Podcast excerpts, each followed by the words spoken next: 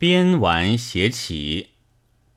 近几天收到两篇文章，是答陈百年先生的一夫多妻的新护符的。据说现代评论不给登他们的答辩，有无处可投，所以寄到我这里来了。请为少借到可登的地方去。诚然，妇女杂志上再不见这一类文章了。想起来毛骨悚然，悚然于阶级很不同的两类人，在中国竟会连成一气。但我能向哪里介绍呢？饭碗是谁都有些保重的，况且看《现代评论》的预告，已经登在二十二期上了，我便决意将这两篇没收。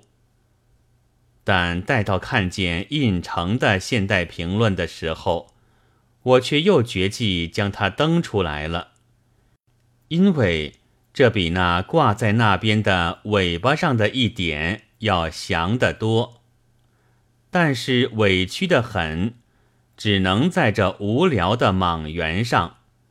我与他们三位都是熟识之至，又毫没有研究过。什么性伦理、性心理之类，所以不敢来说外行话。可是我总以为张周两先生在中国将这些议论发得太早。虽然外国已经说旧了，但外国是外国。可是我总觉得陈先生满口流弊流弊，是论厉害。而不像论是非，莫名其妙。但陈先生文章的末段读来却痛快。至于法律和道德相比，道德不妨比法律严些。法律所不禁止的，道德尽可加以禁止。例如，拍马吹牛，似乎不是法律所禁止的。然则我们在道德上也可以容许拍马屁，认为无损人格吗？这我敢回答是不能容许的。然而接着又起了一个类似的问题，例如女人被强奸，在法律上似乎不至于处死刑，然则我们在道德上。也可以容许被强奸，认为无需自杀吗？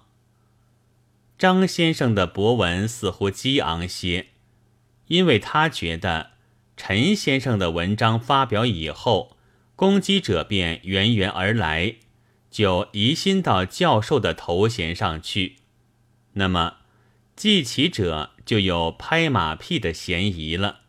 我想未必。